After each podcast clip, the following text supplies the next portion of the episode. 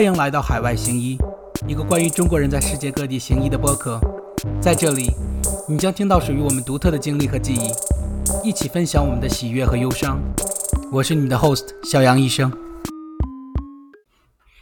听众朋友们，大家好，欢迎来到新一期的海外行医。不知道啊，大家听到“出国看病”这四个字，你脑海里第一时间会想到什么？对我来说呢，我脑子里第一时间浮现出的是前央视著名主持人李咏的音容样貌。他在与癌症抗争了十几个月后呢，不幸的在二零一八年去世。当时的我呢，正在美国规培做住院医师，听到消息的时候也是非常的震惊。为什么呢？第一，就是因为李咏在我印象里是一个非常开朗、积极向上，而且非常年轻的主持人。他每次出现在大屏幕上都是活力四射的。好像永远啊都和“癌症”二个字挂不上钩，所以对我触动很大。第二点呢，就是因为李咏当时其实并不是在北京去世的，而是在美国求医问药的过程中去世的。哎，这对我感触也很大，因为我当时就是在北京读的医科大学，我非常的了解啊，在我们中国大陆最起码来说，北京的医疗条件其实是非常优越的，而且呢，像李咏一样的大牌主持人，他的社会关系。社会关系其实非常的广，很难想象他会放弃那么多近水楼台的优质医疗资源，而远赴大洋的彼岸去求医问药。在那之后呢，我便开始多加留心，这才仿佛发现了一个隐秘的世界。在这个世界里的人呢，他得病了之后，就像国内这个外地的病人焦急的去北京一样，他们呢会焦急的选择去海外的很多国家去看病。不光看病，他们还会有一些还会选择整容，有一些还会选择生孩子。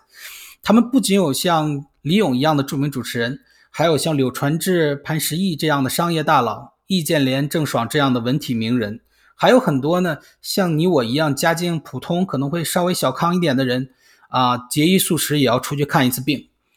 那么，为什么他们会选择出国看病呢？出国看病适合哪些人？适合哪一些疾病呢？作为在国内执业的医生，如何处理和协调国外医生的会诊意见或治疗方案呢？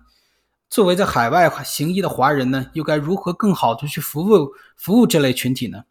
如果你跟我一样脑子里现在覆满了问号，那么你今天的节目就听对了，因为我非常幸运的请到了两位出国看病界的领军人物，严老师和庄医生，一起来聊一聊这些未解之谜。那第一位嘉宾严老师不仅是医生。啊，sorry，他不是医生，但是呢，他是非常著名的一个呃非常著名的一个出国看病的机构，叫做白羊国际健康的创始人，在这个行业里已经帮助了患者啊将近了十年左右。另一位嘉宾庄医生呢，啊是科班出身的医生，然后后来转型去做了这个转行去做了呃出国医疗，现在呢就职于行业里面非常著名的一家公司，叫做圣诺一家。你可能还会在知乎和定心圆上看到他很多关于医学的爆款文章。那么正式开始之前呢，我们想有请严老师先给我们做一下简要的自我介绍。谢谢杨医生，大家好，我是严白杨，是白杨国际健康的发起人，很高兴能够接受杨医生的邀请，跟大家一起来聊一聊这个我所在的这个行业，叫做呃国际医疗或者是海外医疗。那么很多人呢都以为这是一个非常高大上的一个行业，也有人会以为这是一个呃水有点深的行业。所以今天呢，呃，在我就是即将也要进入第十年的一个行业经验的时候呢，感谢杨医生的邀请，能够跟庄医生一起来聊一聊，让大家呢有一对这个行业有更多的了解，有更理性的认识。谢谢杨医生。哎，谢谢严老师的自我介绍。庄医生也请您向听众介绍一下自己好吗？好的，大家好，我是圣诺一家的庄士立和。那么今天也非常高兴有机会能跟呃严老师跟杨医生的话一起讨论这个话题。那么我自己的话本身是学医的，临床的话是在这个第一军大学，就南方医科大学。那么后来说是在日本，那么回来之后的话，就进入了圣诺一家，那么开始从事这个海外医疗这一块的。呃，那么这个行业的话，可能对很多呃朋友来说的话，还是比较遥远的一个行业啊。包括是说，为什么要跨越千山万水到国外去看病？到底有没有必要啊？是什么样的疾病有必要到国外去看病？那么，呃，我想借今天这样的机会跟大家一起讨论一下。嗯，好，谢谢庄医生。呃，那么在继续我们的谈论话题之前呢，我想给大家介绍一个在美国啊，我发现一个特别有意思的服务。它叫做 second opinion。美国人都很讲究这个 second opinion，就是说呢，嗯，一个医生给你下了个诊断，说你需要手术，需要什么治疗之呃之后呢，有相当一部分美国人，他其实非常的呃非常不确定，然后他有时候呢又想说这个医生到底靠不靠谱，我是不是应该再找人看一看？所以他会就会找一个 second opinion 的一个医生，second 就是 first second 的那个 second，第二。那个 opinion 就是你的那个意见的那个英文单词。Second opinion 呢，一般都是他找另外一个机构呃的另外一个医生，或者是一个非常著名的国际机构的一个医生，去独立的再给他诊断一次，看看两者的诊断对不对，或者是看一看诊疗方案有没有不一样的地方。那这个在美国是非常广泛存在的。如果您现在可以翻墙，或者已经在海外，然后可以用 Google。去 type 这个这个 second opinion 搜索的话，我们可以看到非常非常多的这个著名的国际医疗机构提供这个 second opinion，比如说耶鲁大学，比如说梅奥诊所，比如说哈佛大学等等，嗯，所以呢。这个东西在美国其实是非常广泛存在的，可是在国内的时候呢，呃，感觉好像并不是特别的流行。所以我的第一个问题问第二位嘉二位嘉宾的话，我想先问庄庄医生啊，等会儿再问一下杨老师。庄医生，为什么您当初是学医的，是这个可能是扶伤要到成为扶伤济世的医生的，为什么选择去跨足这个行业呢？您是从什么渠道了解到这个行业，又为什么决定来投身于这个行业呢？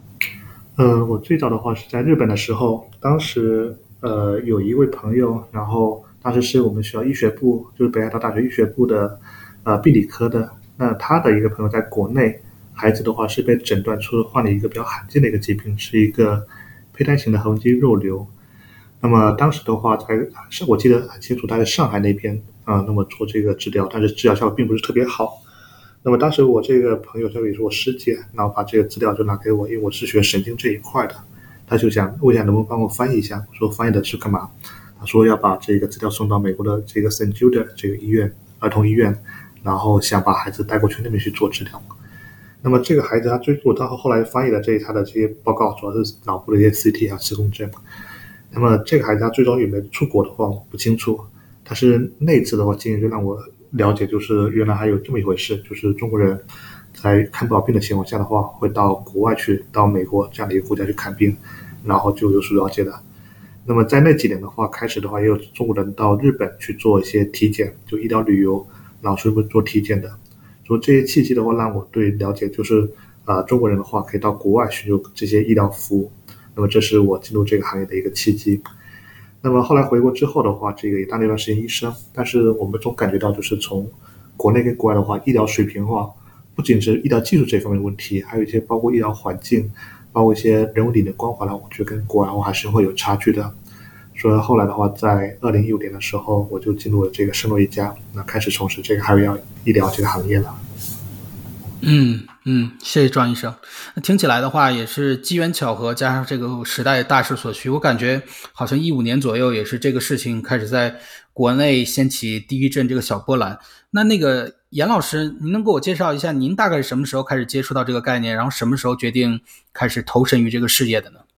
呃，其实我的这个入行经验呢，和这个行业的就是初始的起步比较像。我呢是在二零一三年最早的，就是说二零一三年初开始加入到这个行业。那么就是说，在嗯在这之前呢，我是在国内的一家旅游公司做这个运营管理。后来也是旅游公司的领导呢出来，他创立了这个国际医疗的一个公司。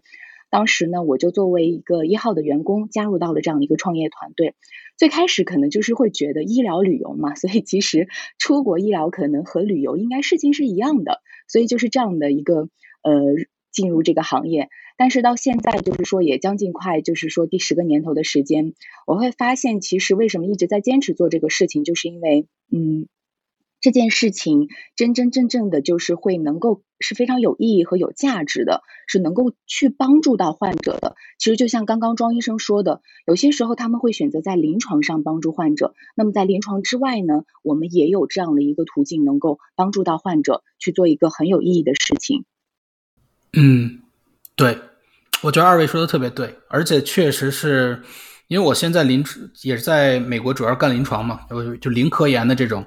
啊，我的体会就是治病救人和帮助人的那种快感，那种成就感，确实是很多行业或者很多很多东西很难给你的。就包括我们领域很多可能最后医生都会很有钱，都会混得很好的，最后还是会选择有一部分时间去免费看病啊或者怎么样，就是那种那种那种成就感是无可比拟的。那么二位，我我先问一下严女士，这次您觉得国内的现在这个出国看病市场，经过这几年的发展，现在怎么样了？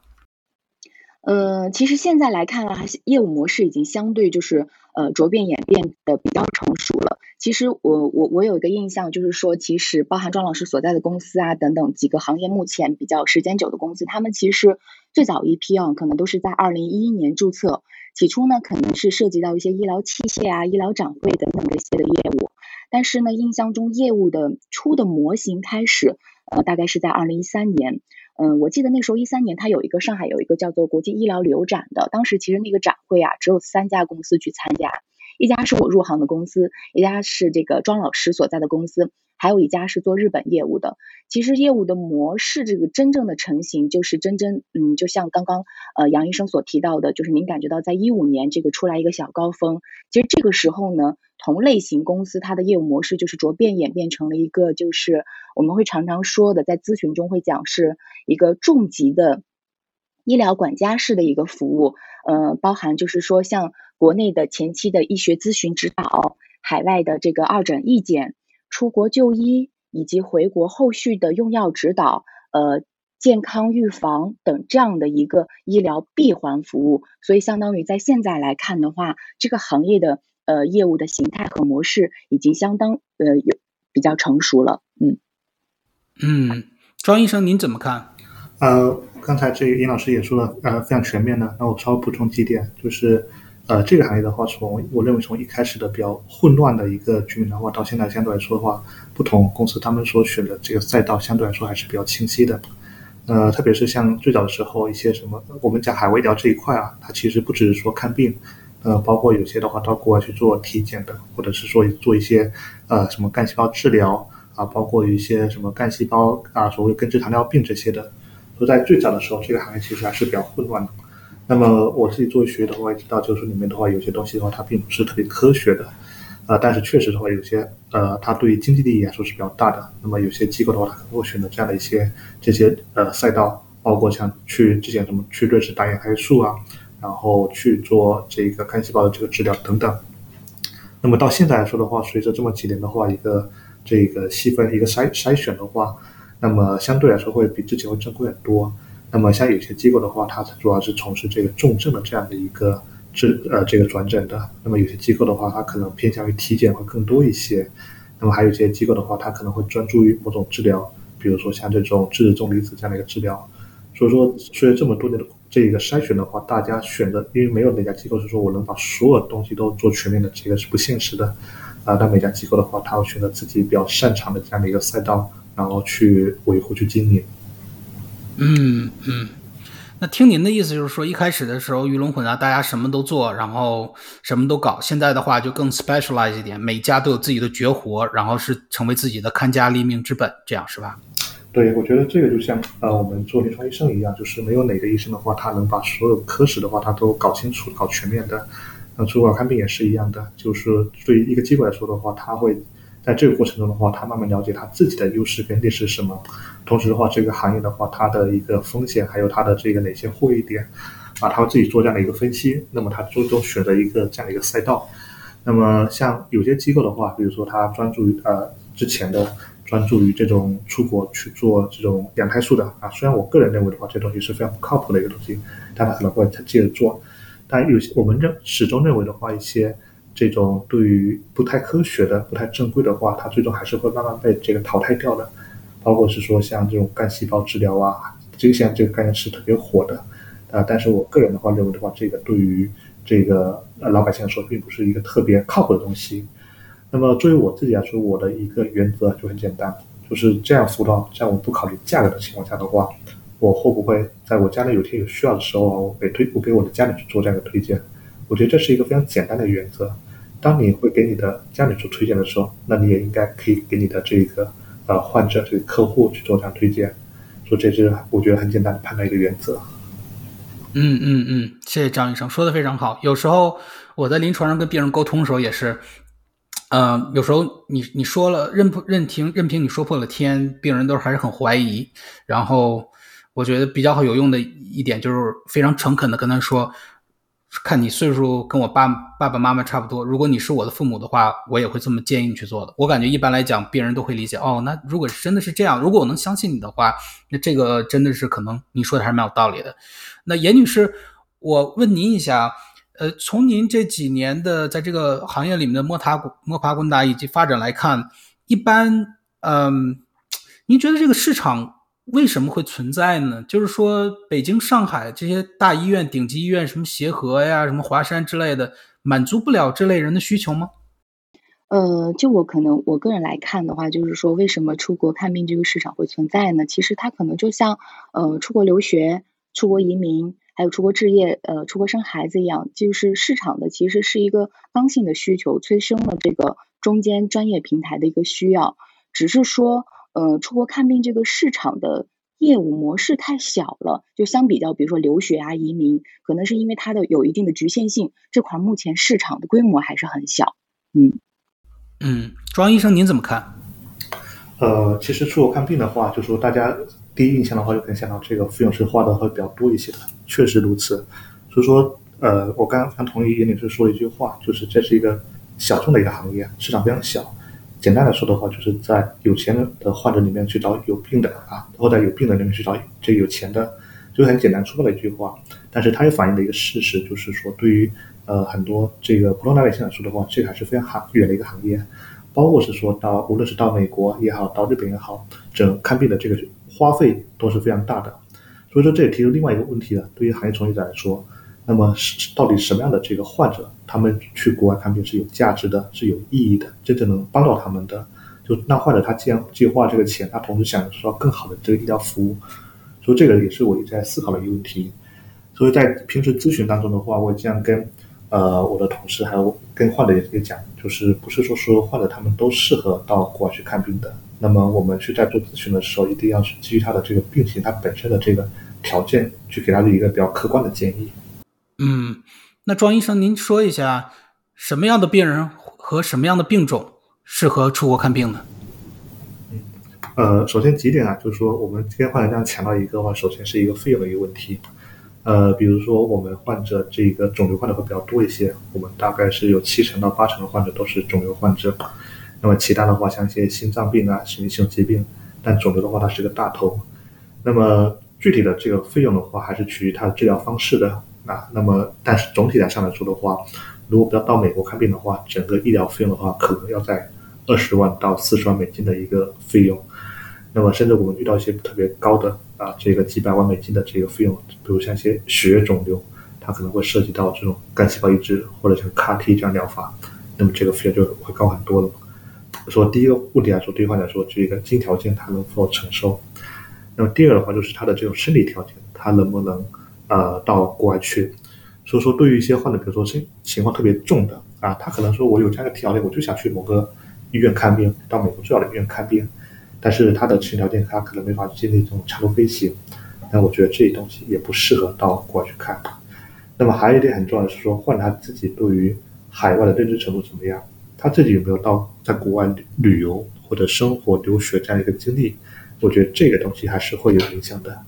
呃，像有些患者的话，他们对国外一无所知，也没有家人，或者是自己也没有去过国外，那么这个到国外看病的话，他可能是需要一个适应的一个过程的。特别是到美国，你这个整个呃呃这个饮食习惯啊，跟中啊中国还是有比较大很大的一个差别的。日本可能稍微好一些啊，但是这就是稍微用另外一个问题的，到底是选择去日本，还是美国，还是德国、英国这些国家？那么这种最终的话还是要取决于他的病情的。那我自己的话本身在日本留学的，我知道日本的话，它有些呃这个治疗做还是比较好的，特别像一些这种手术方面啊，像一些这种消化道肿瘤的手术，我认为它这个效果啊，甚至是不亚于甚至超过美国的。但是对于有一些呃晚期的患者来说，他可能需要一些这种呃综合性的治疗，包括药物、包括放疗、包括是手术这样的综合性治疗。但我认为美国在这一方面的这个优势可能会更强一些，所以这东西实际是个双向的选择啊，患者他的这个条件、他的病情啊，他的到底适合去哪个国家，同时又反过来的话啊，就是哪些医院的话对他说是最最合适的、最好的一个选择。所以我们都是需要对于每个患者他的呃所有情况去做一个详细的一个分析的。嗯嗯嗯，谢谢。呃，我我也我也渐渐理解为什么这个 圣诺一家找找您过去了啊，因为您做过医，呃，您学医的，然后这方面可能会有一些优势。呃，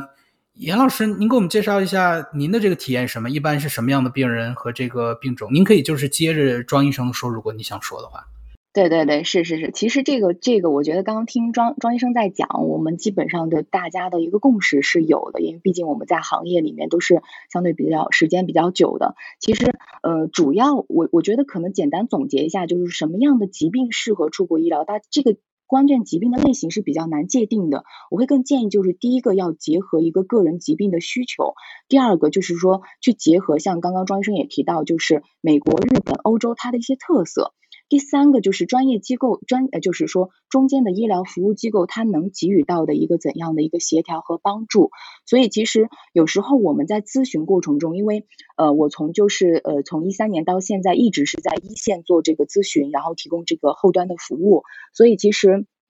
会发现，就是有些患者，他其实单纯可能就是为了体验一个更好的一个就医体验和治疗条件，比如想追求一些私密性等等这些。有些呢，其实是真的在国内的治疗已经遇到了山穷水尽，所以他想去国外尝试一些呃，就是国内没有的这种疗法或者是临床试验。还有一些就是患者，比如说他的疾病的一个诊断或者是治疗过程中遇到了一些比较棘手的问题，像我们也会经常遇到一些疑难病啊或者少见病啊这些。他们可能是需要说，哎，我可能需要向美国啊，或者是突破目前中国的这个医疗圈子，看看是不是会有一些更多的那这个突破性的意见或者是指导。但是总的来说啊，这点我刚刚比较认同庄医生说的，就是海外医疗，尤其是出国看病啊，它是一个非常重大的决策。我们包含我们也是不会一上来就建议大家要去出国看病的，不会是说什么样的疾病都来出国，因为毕竟。作为我们这样的一个中间医疗服务的机构，我们的目的其实并不是为了出国而出国，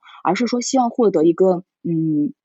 更好的一个治疾病的一个治疗和康复。嗯，所以其实你像我们既往还有帮助过这种患这种罕见病，比如说像这个呃肾上腺脑白质营养不良，有做过会诊咨询，然后呢也有帮助过一些糖尿病的患者，他有出国的。就是体呃，他有出国的，他想出国，所以其实我们更多的呃，我觉得作为我们中间的医疗服务机构，其实是不能够去帮患者做临床的判断和治疗的诊断意见，但我们更多的是要结合一个患者自身的。诉求还有他疾病的状态，然后能够结合呃本身我们有的这些优势，比如说我们整合了美国、欧洲、日本这些优势的医疗资源，那么它可以站在一个比较经济效益比的情况下呢，给到患者一个解决意见的方案，这种可能是比较适合的。那呃，我想简单一下分享我们团队的一个数据啊，就是在疫情前的一个数据做一个参考，就是我们在二零一九年做了大概一百多例美国视频会。诊不到刚好一百多例，不到一百一十例，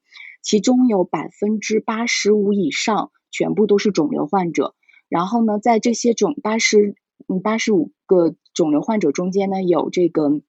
排名第一个咨询的是这个胸部肿瘤，第二个这个是消化道肿瘤，然后第三个是乳腺癌，第四个是这个儿童及成人的脑肿瘤。所以就是说，呃，根据我们的经验的话，我们不会特意去限定哪类型疾病适合去出国或者适合去做海外，更多的是呃接受患者的诉求。所以目前来看的话，肿瘤患者的肿瘤患者的咨询还是非常多的。嗯嗯，听听起来二位的这个体验好像差不多。哎，我总结一下，就是 A。肿瘤患者是占据主导的，你呃，庄医生说大概百分之七八十，这个严医生呃严严严老师也说了，大概百分之七八十这么一个这个比例，就是说他是觉得一个主营业务。那还有一个就是说，嗯，不光是不是说你你专做美国，你专精日本，是好像是听起来的话，二位的这个机构还有比较普遍的行业领领军人物的领领军机构的这个这个方向，都是跟各个国家都有这个联系的渠道，然后。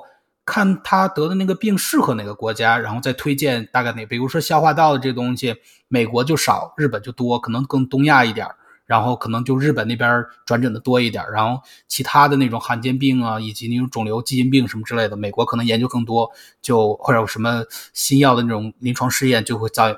偏欧美一点，是吧？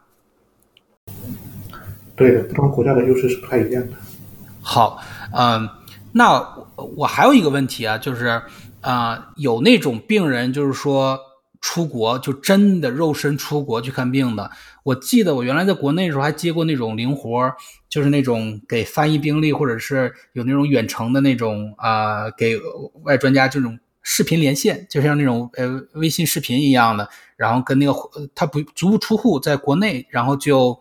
嗯，就怎么着，就让国外的专家去给他会诊。那您觉得这种比例来讲的话，更多的找您的机构的这个这个患者是更多的是找这种视频远程视频形式呢，还是真正的肉身出国去当地实地去体验医疗呢？我我想先问问那个严老师，您那边比例大概是怎么样的？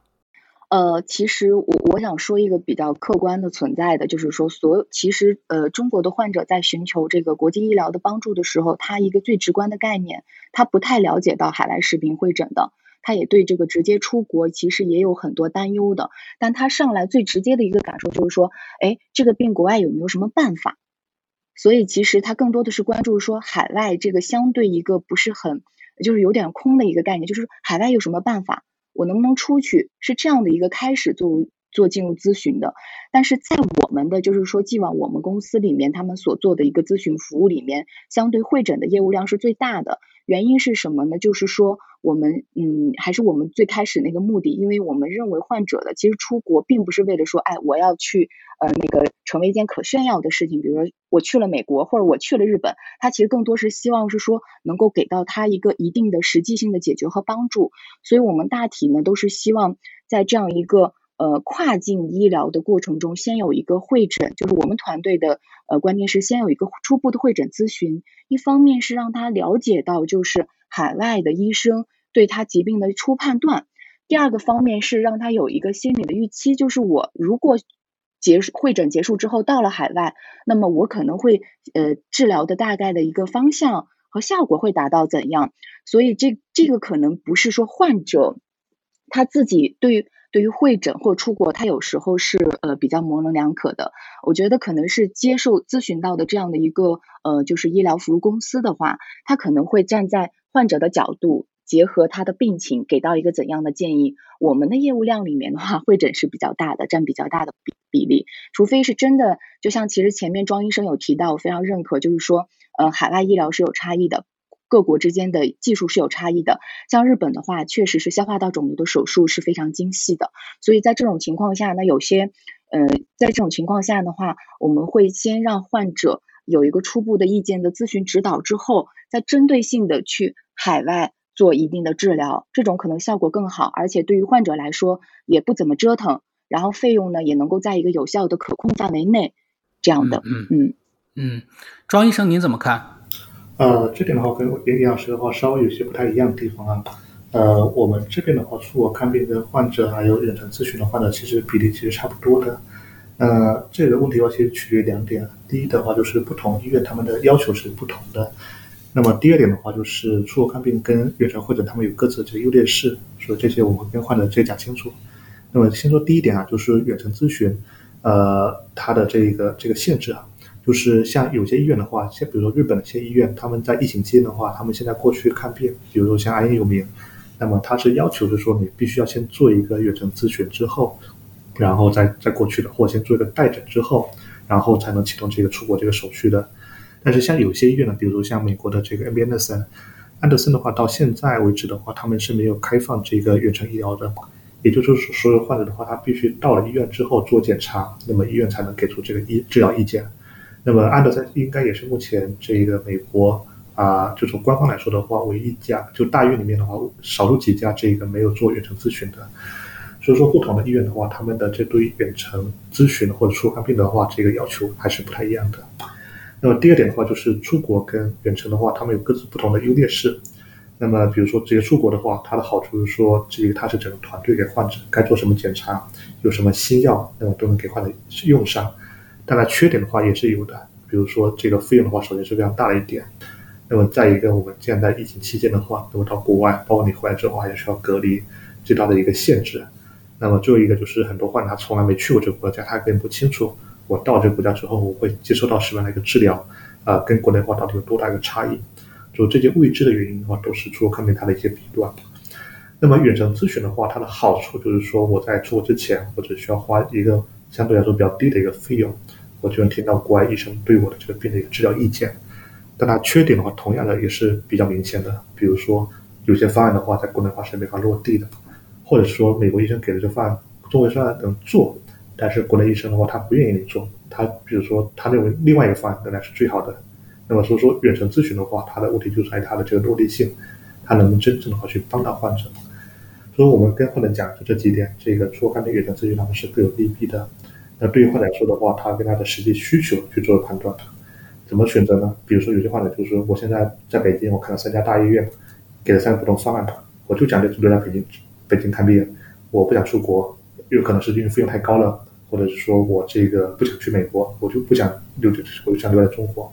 那么这种情况下，远程咨询对患者来说，这个好处是更大一些的，所以我建议这种患者选择远程远程咨询。但是另外一些患者的话，他在国内的话，他他已经了解清楚，他对国外有一定了解，他知道这个治疗的一个差异。那么，而且他有这样的经济水平，对吧？像这种患者来说的话，我们建议第一时间的话，你就在你信用条件下，你就选择最好的一个医院吧。这就好比，比如说一个患者是在国内，比如是广东这边一个县级市一个县级市的，那么他或者说我在当地治的不行之后，我再跑到广州、跑到北京去看病，还是说我一开始的话就想办法我找到北京啊、广州这些最好的医院医生去那去做治疗了。所以远程咨询跟出国看病的话，他们的这个优劣势是不一样的。那么我觉得我们所做的事情就是把这些所有东西客观的告诉患者，最终决定的话是患者根据他的需求去下这样的一个决定。嗯嗯嗯，听起来的话，二位好像就是从两个角度去说了，其实是一件事儿。我觉得严医生严严严老师的那个意思呢，其实就是说这个，呃，相当于就是呃。你你你要不先看一下的话，其实我作为美国医生的话，不是美国医生，我作为在美国行医的医生的话，我比较理解这边医生的那个有时候那心理啊，因为你知道有的那个患者他其实是啊，不是说坏话，有的患者在某一个阶段他的他的期待是有些不切实际的。我给你介绍一下我一个原来。做住院医的是个 Tending，他就是在梅奥诊所做的这个住院医。他跟我总讲这个梅奥诊所发生一些特别奇怪的事儿啊，就特别有意思的一点就是经常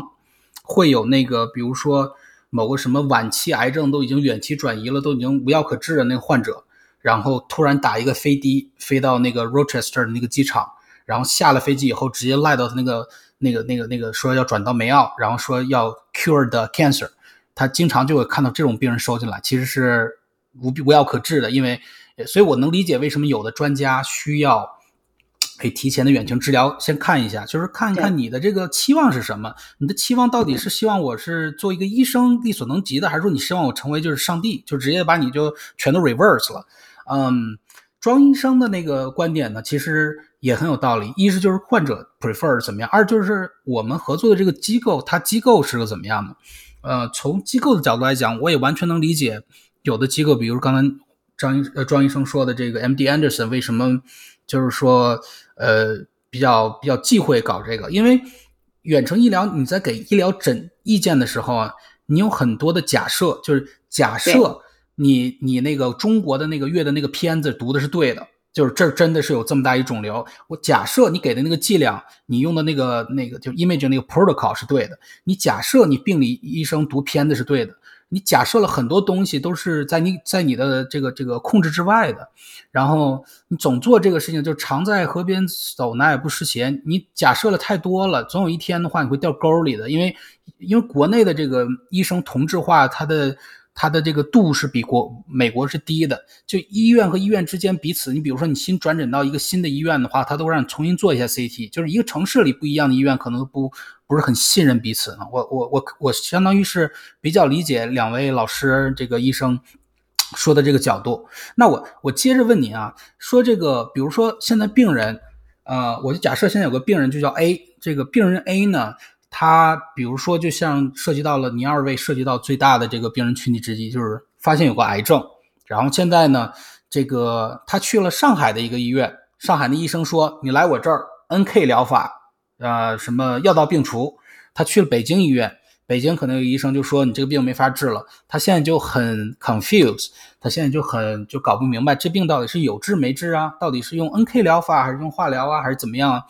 您觉得这个时候他如果说动了这个这个心思想去海外海外去看病的话，他最好的这个流程是怎么办？比如说联系您之后，您是先跟他聊，然后再。远程还是先怎么样？我想先问问那个严严老师，您觉得如果站在这个患者角度的话，先怎么去做比较妥当呢？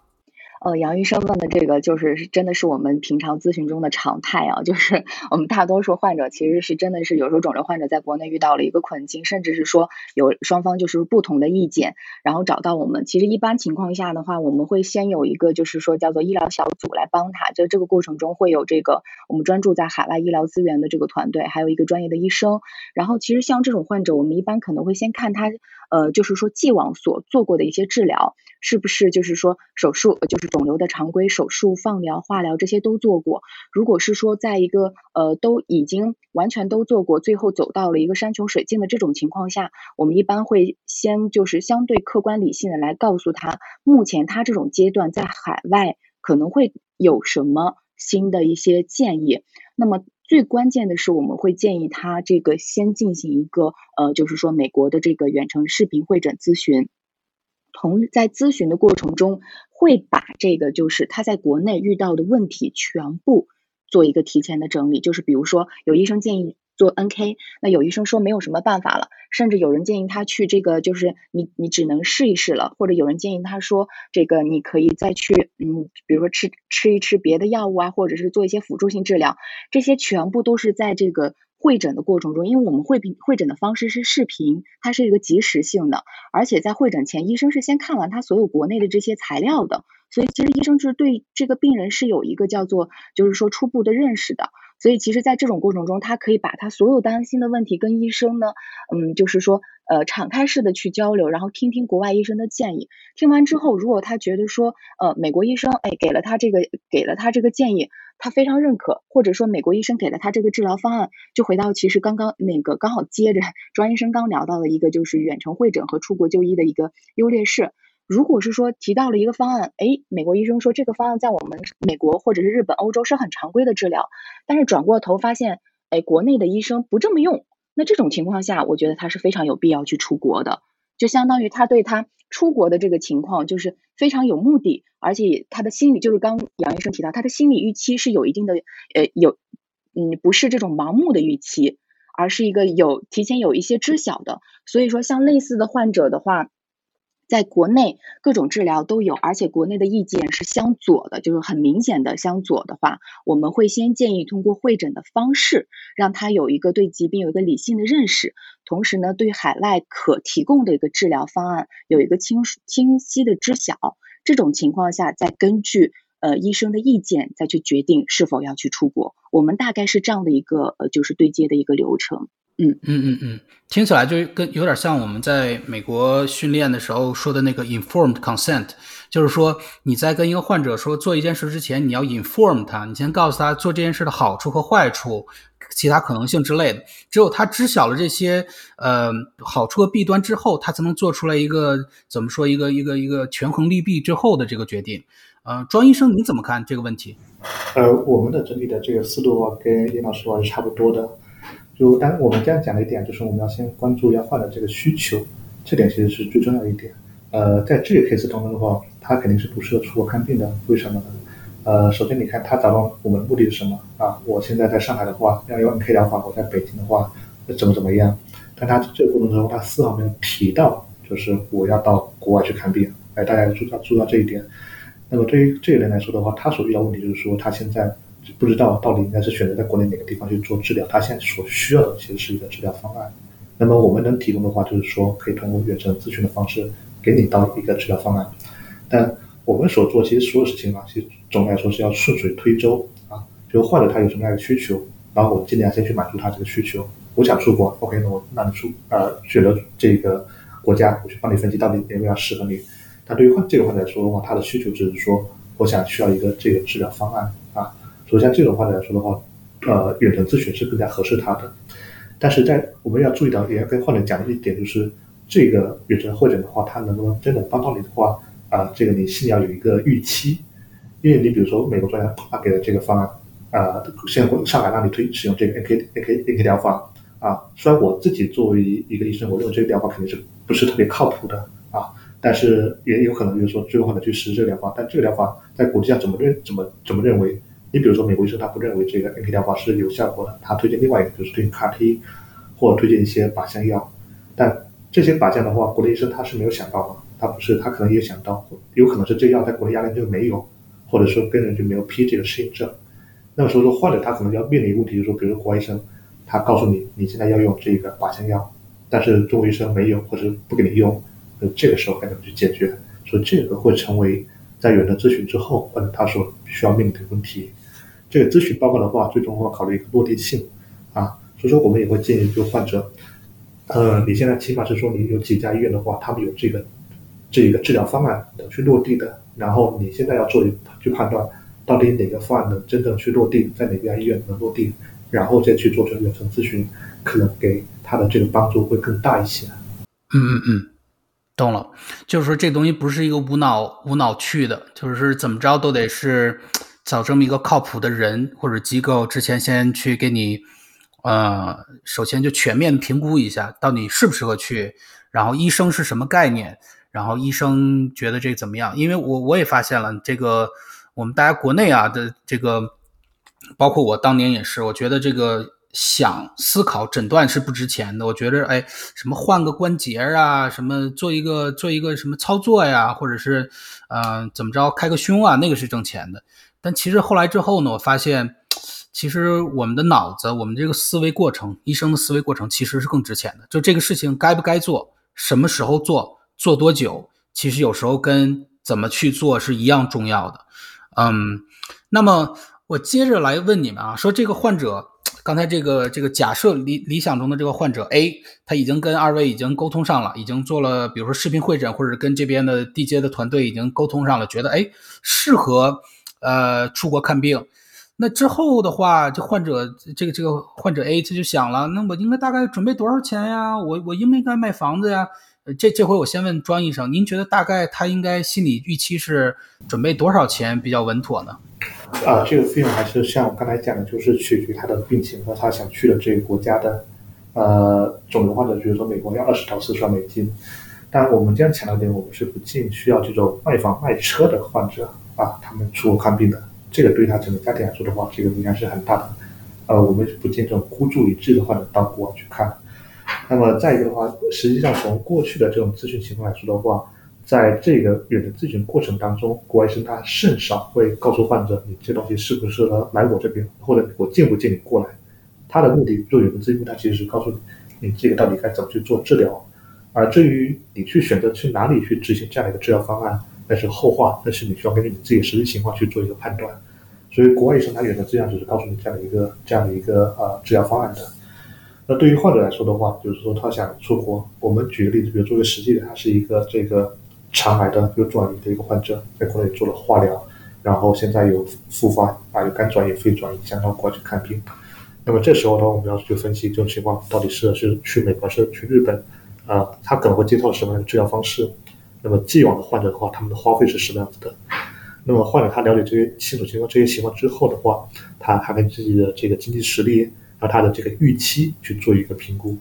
有些患者，比如说他确实经济实力非常好，那么他现在其病情也比较稳定，虽然有多方转移，但是呢是可以可选的、可手术的。那么像这种的话，日本和美国的话都有一些非常好的医生值得他去去尝试的。我之前的话就有还有一个患者，他是在广州的，也是就是肠癌。肝转移的，当时是国内是说没法去做这个手术的，那后来的话，这个话呢是在安德森那边的话，他这个先做了化疗，然后加入了那一个临床试验，它是使用一个免疫疗法的一个临床试验啊，然后在做完化疗跟临床免疫临床试验之后，做这个手术去除了这种肝脏的屏障。那么像这样的一个患者，他在美国这个花费的话，将就医疗花费将近四十万美金这样的一个患者。所以对于每个患者来说的话，我觉得都是需要跟他的实际情况去做一个评估的。嗯，所以你的意思就是说，太穷了就不要不要走这条路了，因为你要是需要砸锅卖铁卖个肾去看病的话，可能你就不太适合这条路，是这样吗？对，从原则上来说的话，我们不能去拒绝患者，但是我们有责任把这些风险都告诉患者听。对对对，那个呃，杨老师您怎么看这事儿？呃，刚好就就其实我觉得我呃那个庄医生其实回答的呃。嗯，是非常好的，就是只是我想把这个回答更细化一下。就是第一个，就是庄医生其实刚刚嗯，虽然是说嗯不建议砸锅卖铁的患者去选择这样一个孤注一掷，这个其实在我的初初心也是这样的。但是其实我们后面接触到很多就是有小孩的父母啊，然后就是孩子生病的，其实这些父母的家庭他们。他们很多时候，你嗯，是为了这个孩子的未来，他们是很愿意、很愿意。他们是经常会说的一句话是：“我还可以再赚钱，但是我的孩子只有这一次，所以呢，我愿意付出现在所有的精力，只要国外能够有相对呃有效的治疗，我们都愿意出去。”所以其实更多的时候还是结合患者的一个诉求。嗯，我想回到就是刚刚那个问题，就是杨医生说这个 A 患者如果说会诊下来说，哎，国外有的治该怎么做？我们有一个小的做法，就是说如果他已经会诊下来，医生说告诉他说，哎，国外可能有一些这个现在的一个治疗的方法大概是怎么样的，给出了一个呃相对一个治疗的方向的话，我们一般可能会去通过这个。第一个就是说，根据这个医生的治疗的指导，然后去看一下美国、日本或者欧洲目前他们这种治疗，比如说是哪种药物，它的药药费大概是多少钱，然后它的治疗周期，这个是我们可以做一个预估的，就是我们自己去做一个预估，这是第一点。第二点就是说，如果这个患者想要明确出国治疗的话，我们是可以跟医院去做一个有效的沟通，提前呢去得到一个预估的费用的。所以其实这个过程中，如果是因为他已经做完会诊，是基于了一定对国外的了解和这个治疗的预期去去做的下一步的决策。所以这种情况下呢，呃，我们的这个我们是可以帮他去参考一下国外的药费，这是第一点。第二是跟医院沟通一下这个治疗的治疗的费用大概是多少，呃，就是治疗的可能的费用。当然这些费用给出来之后，我们都会告诉患者来说，这是一个基础的费用。它为它可能是会有上升，就是你要把这个放费呃费用当做是一个底线，而不是上限。那么接受这个底线，它的上呃它的呃接受呢，能够接受这样的底线，承受住这样的一个底线的患者，我们是建议就是继续去出国的。刚好，其实，呃，美国和日本的这个两个这个治疗的费用真的是差距比较大的。刚刚庄医生提到的这些治疗的费用参考是非常，呃，有参考价值的。比如说，像我们之前就是送到日本这个癌研有名去做一个这个，呃，那个硬结细胞胃癌的一个手术的这个过程，患者其实术后前后大概在，呃，他只需要做手术，术后不需要做其他的治疗，大概在日本这个医院待了将近一个月的时间，他整体的花费其实才三十多万人民币。不到四十万，而且住的是单人间的病房，然后呢，这个就是相当整个医疗服务、医疗体验是非常好的。那么还有一个我们同类型的患者，他其实当然呃是去了这个嗯美国的这个梅奥，他当时待的时间稍微有点长，但是因为他那个术后要做一个化疗，他想先做几几个化疗之后结束回到这个国内的。当时他的整体花费的话是大概是在这个嗯三十多万美金。这样的其实是呃等比对比下来，其实美国和日本的这个治疗的费用呢差距是比较大。但是第二点又比较重要的是，其实完全是结合这个患者可能在美国的这个治疗的这个就诊的经过，嗯，是这样的一个情况。嗯，懂了懂了。就是二位老师的意见，我总结一下，可能是这样：就是首先他需要一定的经济基础，但是这个。这个值得争论，就是到底是不是你需要砸锅卖铁，尤其是这对于孩子这种的话，家长很难说是可以砸锅卖铁，就可能，呃，就可以把这事 push 过去的话，很难就说不砸锅卖。如果真的喜欢孩子的话，嗯，去年呢还是今年年初啊，那个 Elon Musk 那个公司 SpaceX launch 了第一次那个载人航升空的那个那个猎鹰九号，那里面呢就有一个，哎，就有我们医疗界的一个代表叫做 Haley。呃，这个女生就是当初在 St. Jude Hospital，呃，得了一个骨肉瘤，然后所有医生都放弃她了，好像是最后求医问诊求到那个 St. Jude，然后有医生愿意为她做一些新的那些疗法什么的。她现在已经二十九岁了，她已经远远的活过自己曾经被宣判的那个死期了。然后，而且她还因为自己的这个这个故事呢，嗯，作为一个 physician assistant，作为代表美国人的第一个上了太空，她。因为那四个人每个人代表，想那个 Elon Musk 对人类将来的那个一个品质嘛，他代表就是希望，就是 hope，嗯，所以我感触特别深。如果对小孩子的话，确实他们潜力很大，嗯，家长有时候也是，你说很难。国内可能给了一个死刑，但是说实话，这个死刑如果说真的有一线希望的话，我真的感觉很多家长可能会真的会就是 push，就是 keep pushing and until they couldn't。嗯，那我接着问一下，呃，您二位一个问题啊，就是从这个数据来角度来，因为二位在这个行业里面是这个翘楚，都是龙头企业，然后也做了很久了，啊，先问先问问那个呃严老师。您觉得大部分患者一般都是选择去哪个国家呢？比如说日本啊、美国、德国、英国，一般都选择大部分选择哪个国家呢？嗯，呃，这个问题就是我我我我我待会儿也蛮想跟庄医生一起讨论。其实我们很多患者来咨询的时候，都是会优先是呃考虑这个美国，就是大大大部分的人都会先是说，哎，去国外的话，主要是咨询就是。主主要是说去问去美国，那其次像日本呢和欧洲的话，比较关注的是在一些特定的这些手术的治疗，或者是质子重离子、旁中子这样的一些呃特定的一些治疗。那么整体上还是以呃美国为主，呃，这是我们既往就是服务的，就是根据呃就是咨询服务患者的一个统计啊。我比较想听听，就是张医生从专业的医学角度上来看，就是是怎么看这些国家的区分的？OK，这是很好的一个问题啊。呃，其实每个国家接受的外国患者会更多一些，它取决于两点。美国的话，它是这样一个形式？它是美国先我呃，因为杨这个杨医生他也在也在美国，你知道美国很多医院的话，相对来说它的这种商业化会这个色彩会更加浓重一些。所以说，美国的话，像很多医院的话，他们有自己的这个国际部啊，他们有他这个商业团队，他负责整个医院的在国外的一些宣传。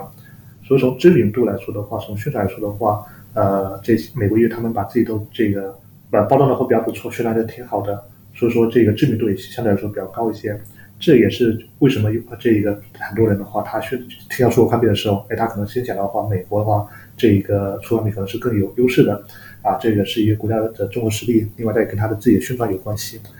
但是在这几年的时候，日本的话，这个市场发展的话也是比较快的，因为日本政府的话，他们在主导他们的这个医疗旅游这个这个事情。就是政府在牵头，然后推动这样的一个行行业的这样的一个推进。所以说日本的话，我觉得它更多的一个促进因素是政府在牵头。说为什么日本跟美国的话，他们现在这个出口看病其实有点像互相竞争这一块的啊。只不过日本的话，可能政府牵头的力量会大一些，而美国的话，这个它政府也有在做一些事情，比如像美国这个大使馆，那他们有时候在国国内组织一些活动，然后请美国医院过来这个做讲座，在疫情之前啊，然后也在这个宣传。但它政府的这种扶持力度会比日本会低一些，所以这个是第一方面，就政府它这个行业的它的干预如何？那么再再一个的话，就是呃，从我们这边数据来说的话，我们去美国的患者会比日本更多一些。那么这个跟刚才这这个大家认知有关系，跟这个不同国家它这这个促进力度有关系。但是很重要的一点，我觉得还是说取决它的这个病情的。呃，像刚才这个呃。林老师说了一个，就是很多小孩子到国外去看病，家长他宁愿砸锅卖铁去看。这点我，我特别想展开说一下。儿童的话，我们专诊最多的一些肿瘤的话，常见的话是像这种肉瘤，或者是白血病，或者是像这个 RB，就是那个视网膜细胞瘤。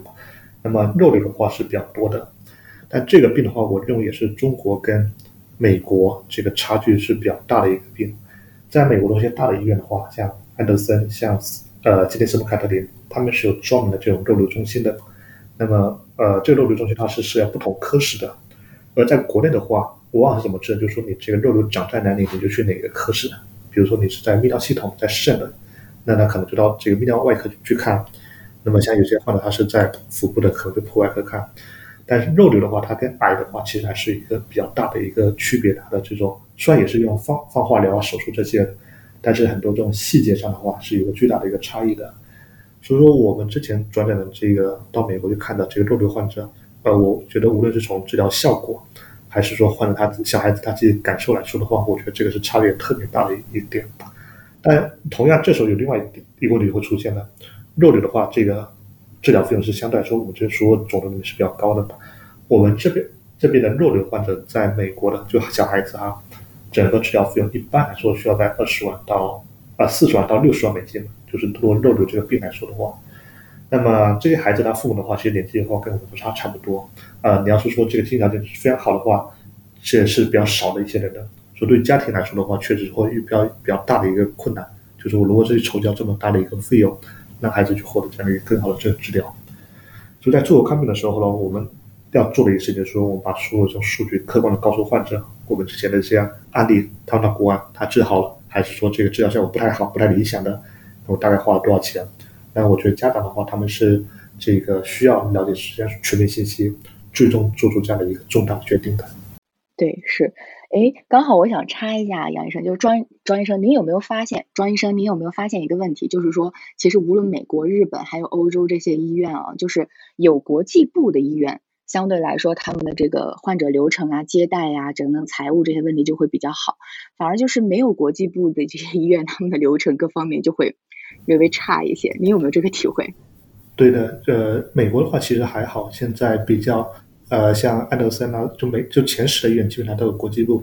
但是在日本的话，有一些医院的话，他们这个呃，就是国际化这一块做的相对来说没有那么积极啊，所以这会导致一个问题，就是在转诊的时候，呃，它的整个流程相对来说比较慢，呃，对于很多患者来说，时间就是生命，那么这个就有些患者就我最终我不选择，我知道你在医院在这个治疗非常好。但是可能时间会拖得特别久，或者是像日本，它有些医院，它可能像一些国内的医院，它更多是面对于本国的这个患者，它对于国际患者的这种呃欢迎程度相对来说是比较低一些的，处理时间比较慢，那么这个都会导致患者出国的时候整个流程的延长。嗯，听起来二位的意见都是这个美国偏多，而且这个美国好像经验更丰富一点，是这样吧？那这个欧洲的国家呢？英国呀、日本啊，不，sorry，英国呀、德国呀、瑞士啊，什么之类的，这些小众吗？或者有这个之之前患者要求去的，或者他们有什么绝活吗？呃，那我先说一下啊，就是我我觉得啊，就是总体上来说，我们为什么说美国这块是更多一些的？就我们讲讲的就是中美关系是目前最重要的这个双边关系。就中国呢，其实对美国那个认知程度是相对来说比较高的。那对于欧洲来说的话，有些国家的，呃，他们是有他们自己的一些独特优势的，就是看具体专科。呃，像我现在的这个上级，他也是德国的骨科德德国的骨科医生，他是在德国待了有十几年的时间的。那么德国的话，他像他的骨科，然后之前这个质子重离子，还有他的神经外科，这些来说是比较好的。那么像英国来说的话，英国什么比较好呢？它的一些妇科肿瘤治疗，比如说像呃皇家马斯登医院。那么他最早的话就是治疗这个卵巢癌的，呃，这个创始人他自己老婆就是这个卵巢癌去世的。那么还有像这个 Gosh 这家医院，这个是治疗一些儿童的一些呃罕见病是特别擅长的。所以对于患者来说的话，其实不同国家有不同的优势，但是最终选我刚才讲一点，我们所做这个事情啊，其实是顺水推舟。就首先患者他自己的基础认知什么样，这也是非常关键的啊。他如果对一开始他对于这个国家完全不了解，比如说他就知道日本好。他对于美国、对于欧洲，他完全不了解。即便我自己知道他这病的话，可能去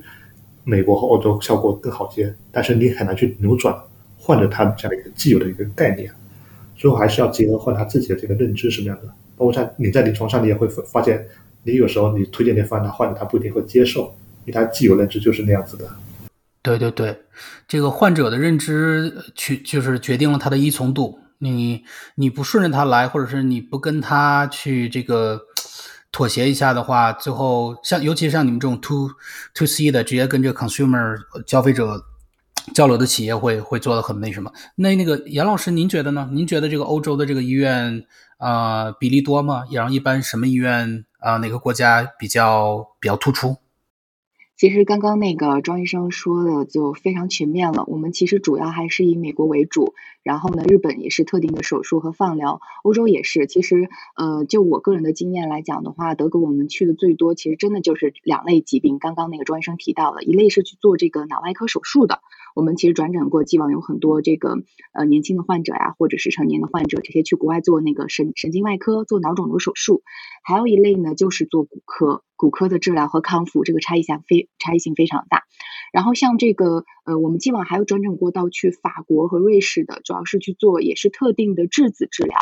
质子治疗。所以其实欧洲目前来讲，在我们的经验中还是比较呃提供一些特定的疾病中的特定的一些疗法，比如说外科手术或者是放疗这样的一个治疗。懂了，懂了，懂了。就是大头还其实还是主要是美国、日本。呃，您二位还涉及到什么？比如说这个去出国整容啊，或者是出国生孩子这种业务吗？那个庄庄医生，您先说一说，您这个公司还涉及这种业务？我们有涉及到的话是 IVF，比如说像这种呃这试管婴儿，呃这这一块的。但是因为这个法律这一块的话，我们现在是不介入像这种代孕啊，或者说这个出国产子这一块，这这本身的话也不是我们这个优势，所以我们是不是在这一块？我们更多的话还是演输医疗这方面的。那所以说，像郑爽那样的是当初是自己联系的是吗？呃，在我所知的话，国内其实有不少机构，它是在做加州那边的一些这种，加州这边相对比较开放一些，嗯啊，对，其实。嗯，杨老师，就是我们目前就是我跟庄医生所在的机构，其实比较专注于这种患病人群，就是有一定的这个疾病，就是患病人群，包括辅助生殖，其实也是，比如说有些女性因为这个生活压力啊等等一些基础疾病，她可能不能就是说自然受孕等等，所以她辅助生殖也算是在我们就是说相当于帮助这些。有一些呃，就是生理困难的这些人去去海外去进行，但是比如说涉及到整容或者是代孕的话，这种其实在国内啊还是有这有有这样类型的就专做这块业务的公司的，其实他们是专做，比如说像美国呀，或者是呃泰国，我知道像美国、泰国，甚至是俄罗斯等等乌克兰这些有有代孕的，然后整容的话，像这个美国啊、日本啊、韩国，就他们可能这些业务更偏向于就是说健康人群。去做的一些跨境的这种叫做辅助的服务，嗯，你看，好像说的好像美国都已经上了天了。就是听众朋友们如果不是很熟悉的话，这个听到这儿的话，觉得，哦哇，天呐，那去美国牛逼了，我什么都能治了，就大家都去美国，我在美国我就妥了。其实你我在美国的话，接触美国的病人，我的感觉是，其实美国病人也挺惨的。好像听起来啊，听跟二位如果就是国内就是从来没来过美国，听起来哦，美国得病人肯定就是什么什么直接去 MD Anderson，根本不是。美国的也有很多这种医疗就是误诊呀什么之类的。我今天看了一个研究，是耶鲁大学做的，嗯，大概有百分之四十的人在他们寻求第二诊疗意见的时候，他们一开始的诊断会被改写。也就是说，一开始，比如说诊断淋巴癌，可能最后能诊断出一个其他的癌什么之类的。我就举个例子啊，百分之四十的人，就是美国国内，我现在说的不是说什么泰国到美国呀，什么国内的某个什么燕山到美国，不是这样的。我说就是美国国内都大家都是这种经过 fellow 训练出来都这样。所以医学这个东西真的是，很多人说医学是科学，其实我有时候我觉得它是艺术、科学和玄学之间的中间的那么一个存在。嗯。就包括病理学家，还有就是美国训练出的病理学家，还有美国训练出来的这个影像学家，他们读片子什么之类的，他们之间的那个呃，就结果一致性有的时候也比较低啊。好，那个那我们进入我们最后一个问题啊，最后一个问题就是非常简单，我还是先问庄医生，然后然后庄医生说完之后就可以下线了。庄医生问您一下，如果是国内的医生的话，他现在就有一个患者，现在出国。呃，诊疗了，无论是这个远程咨询啊，还是真正就是真肉身出国了，然后回来了，带来一堆诊疗意见，他怎么来配合这个国外医生的意见来怎么去处理呢？您觉得怎么怎么沟通比较好？哎，我在说这个问题之前的话，我想先顺你刚才讲的那个，就是美国这种美国本土的话，普通医院这个治疗差异，我想这个再稍微补充一点啊。就实际上我们了解数据电影这个差不多，呃，像安德森他公布的数据的话。每年的话，他大概是有百分之，他在他官网上有公布这个数据，百分之二十五的患者在安德森会被更改病理诊断，啊，这个大概百分之二十五，其中百分之十二左右的话是一些轻度的一些诊断，呃，轻度更改，但是其剩余的话就是比较重度，就可能会影响到这种治疗决策的这些更改。而这些患者的话，他们不是说我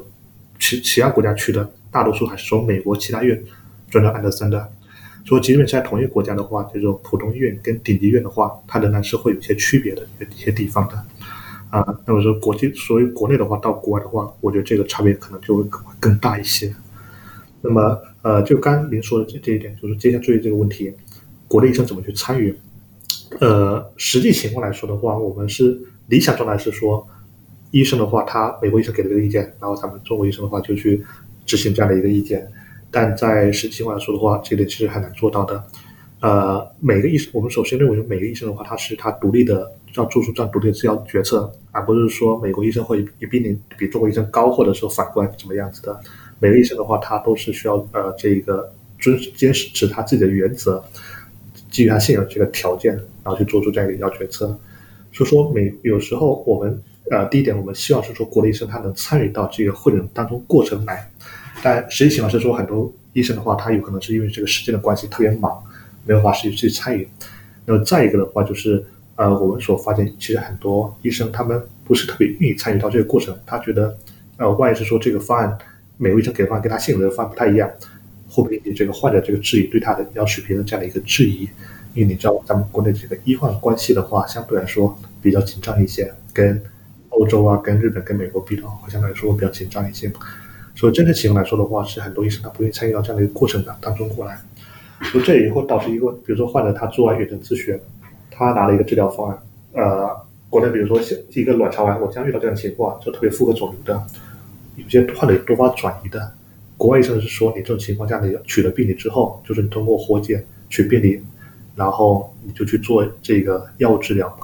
但是我遇到很多情况，就国内这种情况，他仍然坚持给患者去做这个手术的一些四期的患者，就这个东西就存在一些实际的情况。就这个时候，对于患者来说的话，他到底应该相信哪边的一个意见？实际情况是说，他更多的话，他最终还是说遵循中国医生的这个意见啊。因为中国医生说，你这情况你不找我做手术啊，你那个就去其他的这个医院。所以，这我觉得这些都是现在我们患者他们所面临的一些困境。那么，呃，当然我我也想说一点，就是说我们现在的医疗水平的话，在进步非常快。但是跟国外的话，在教理点上可能还是会有些差距。就对于国内医生来说的话，我说觉得这是更多给你把它当做一个学习的一个一个一个平台一个机会，而不是说让患者说你拿这个方之后就会被否定啊什么的。你当做一个学习机会，你了解一下国外的他们这个治疗的话，他们的思考方式是什么样子的，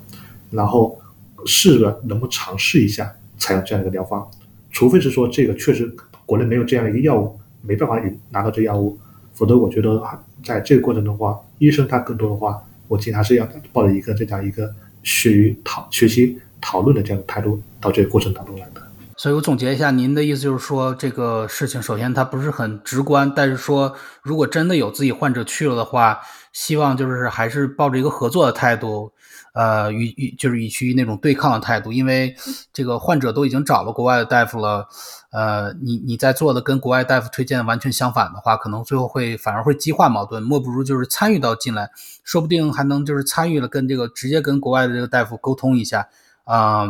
这样的话跟患者可能是就是说的话都是一样的，呃，这样的话说不定还会增加患者的依从度，我可以这么理解吗，庄医生？对的，其其实我觉得，呃，这点是可能大陆医生跟香港医生一个比较大的区别。我我能反我能感觉是这一点。我之前很多患者，他如果他主治医生，他也没必要去美国看病。大多数情况，如果在大陆的话，他得到这个答案都是否定的。但是有些患者他本身在香港里面看病，啊，他告诉医生我去美国某某医院看，那美香港医生就跟他讲，哎，这个医院我了解他是水平非常好，你如果想去的话，我可以帮你去写转诊信。啊，但他说我，你在我这边，我觉得我也能做到很好的治疗。但是如果你真想去的话，我可以帮你去写这个专诊信。所以我觉得这个可能是大陆跟香港那边的话，一个也像一个区别吧。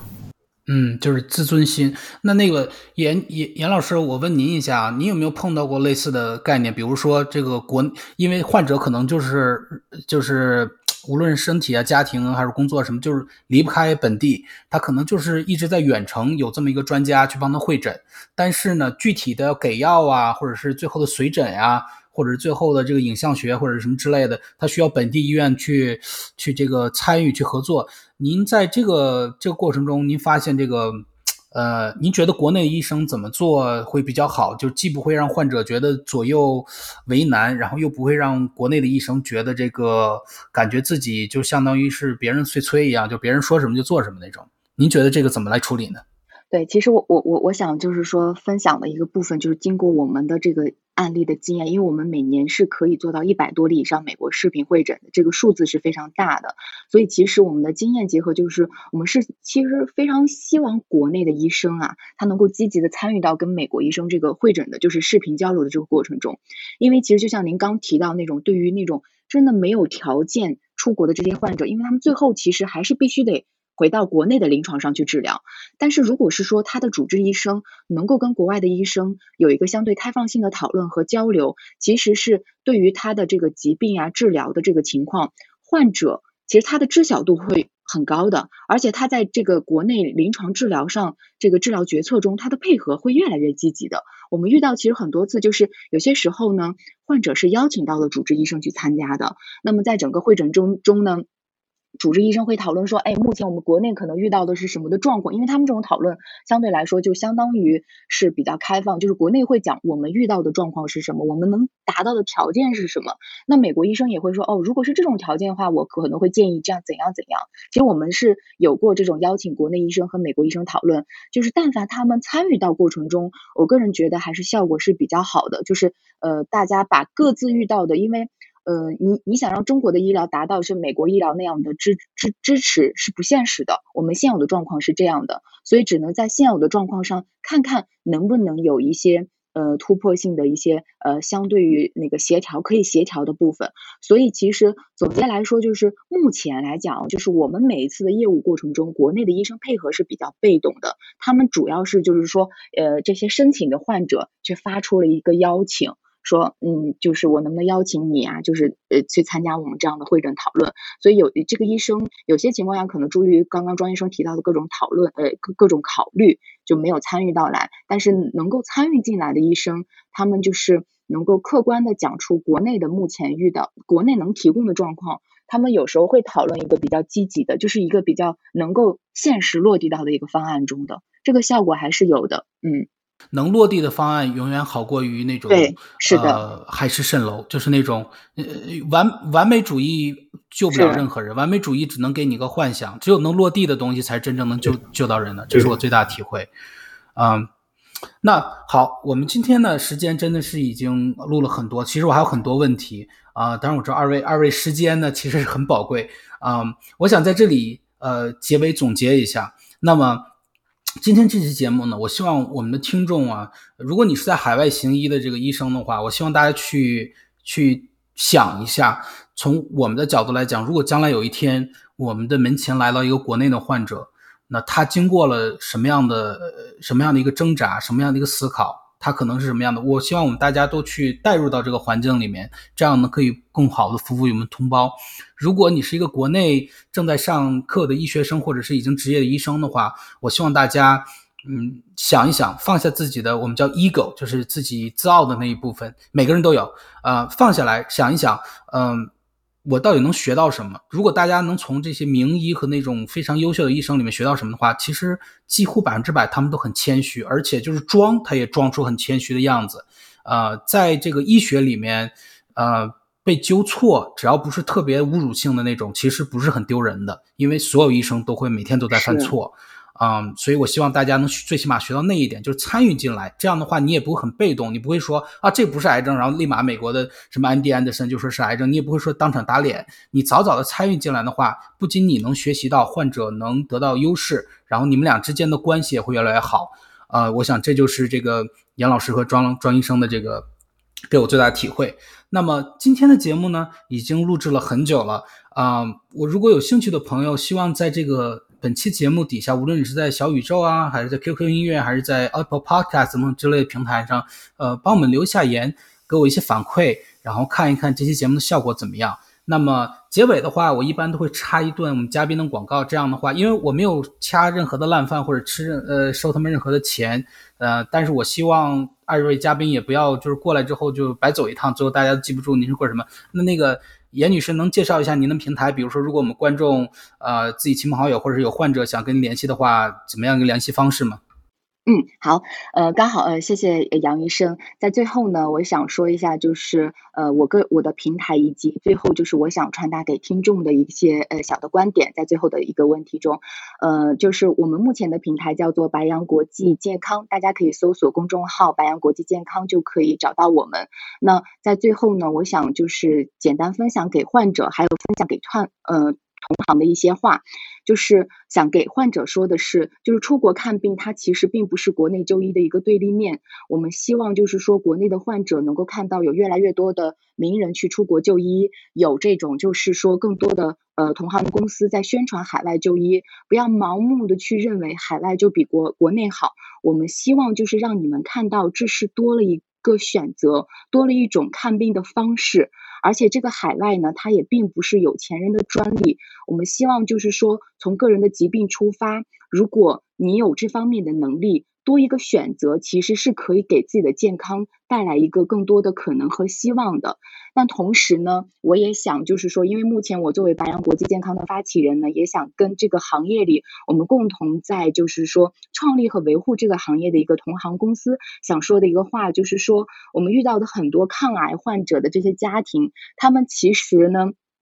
很多时候，在抗癌的过程中，都是在逆水行舟。嗯，说白了就是很好不弄不好就人财两空了。所以，其实我们希望就是说，癌症患者在无助的时候找到我们的情况下呢，我们呢，嗯，不不单单是说把这个作为他们救命稻草，最后这根稻草当做是油门一脚踩下去，然后更多的是希望能够呃先刹车。刹住，帮患者和家属们仔细想一想，收集到能够足够的决策信息，避免一种盲目性，最大可能的去保护这种患者和家属的权益和安全。我想，这是让我们这个行业能够更正向、更积极的去发展和扩大的方向。谢谢杨医生。哦，谢谢谢谢杨杨老师。那庄医生，您最后给我们介绍一下您的那个机构。如果哦，好的。呃，刚才那呃杨老师这个总结已经非常好了。那么我是在深度一家。那么如果大家，我平时其实写的很多关于科普的东西，都会发在自己的微博。所以如果大家有有兴趣的话，可以到微博去看一些关于一些健康的一些呃科普知识。那么呃，其实总结东西，我觉得严老师已经讲的非常全面的，这边就不再呃多说了。呃，这个反正今天有这样一个机会，在这个美国的这个平安夜，能跟二位的话去做这样一个分享，我觉得非常开心的一个事情。那么也祝大家圣诞节快乐，谢谢大家。好，谢谢庄医生，谢谢严老师。嗯，那么听众朋友们，我们本期节目就到此结束，希望我们下期再见。谢谢嘉宾，好，拜拜，拜拜，谢谢，嗯，再见。